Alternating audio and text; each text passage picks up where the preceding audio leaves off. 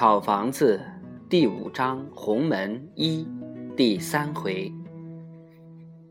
到了冬天，每天吃完晚饭，桑桑就会跑到河那边的村子里。他或者跑到阿树家去玩，或者是跟了大人，看他们捉在屋檐下避风的麻雀。村里最热闹的是红门里的杜小康家。每天晚上，都会有很多人聚集在他家听人说古，因为杜小康家房子大，并且只有杜小康家能费得起灯油。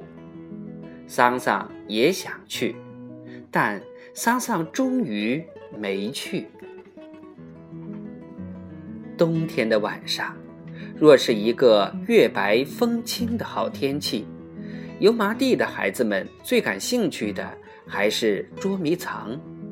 那时候，大人们都不愿意出去，即使愿意出门的，又差不多都是到红门里听说古去了。因此，整个村子就显得异常寂静。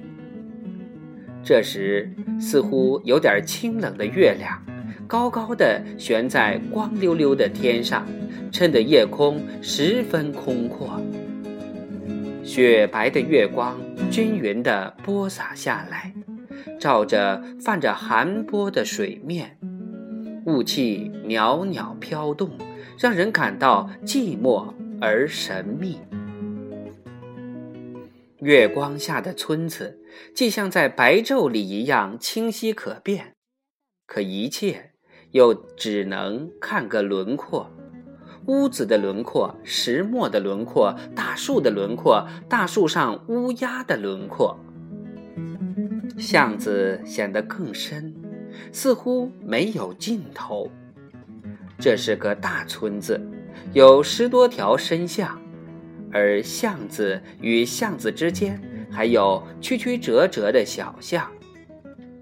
在这样的月色下，整个村子就像个大迷宫了。向前向尾还有林子、草垛群、废弃的工棚，所有这一切总能使油麻地的孩子们产生冲动，突然的躲进一条小巷，又突然的出现了，让你明明看见了一个人影，但一忽闪又不见了；让你明明听见了喊声，当你走近时，却。什么也没有。在油麻地的孩子们眼里，冬季实际上是一个捉迷藏的季节。捉迷藏有许多种，其中一种叫“贼回家”，这是油麻地的孩子们最喜欢玩的一种。大家先在一起确定一个家。这个家或是一棵树，或是一堵墙，或是两个树之间的那个空隙，家的形式多种多样。只有一个人是好人，其余的都是贼。说声开始，贼们撒腿就跑，四下里乱窜，然后各自找一个他自认为非常隐蔽的地方藏起来。好人难做，因为他既得看家，又得出来捉贼。光看家就捉不了贼，而光捉贼又看不了家，他就得不停的去捉贼，又不停的往回跑，好看着家。好人必须捉住一个贼，才能不做好人，而让那个被捉住的贼做好人。大家都不愿意做好人，做贼很刺激。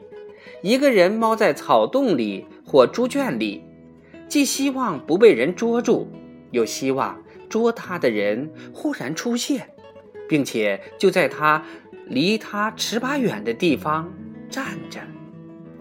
他屏住呼吸，绝不发出一点声响。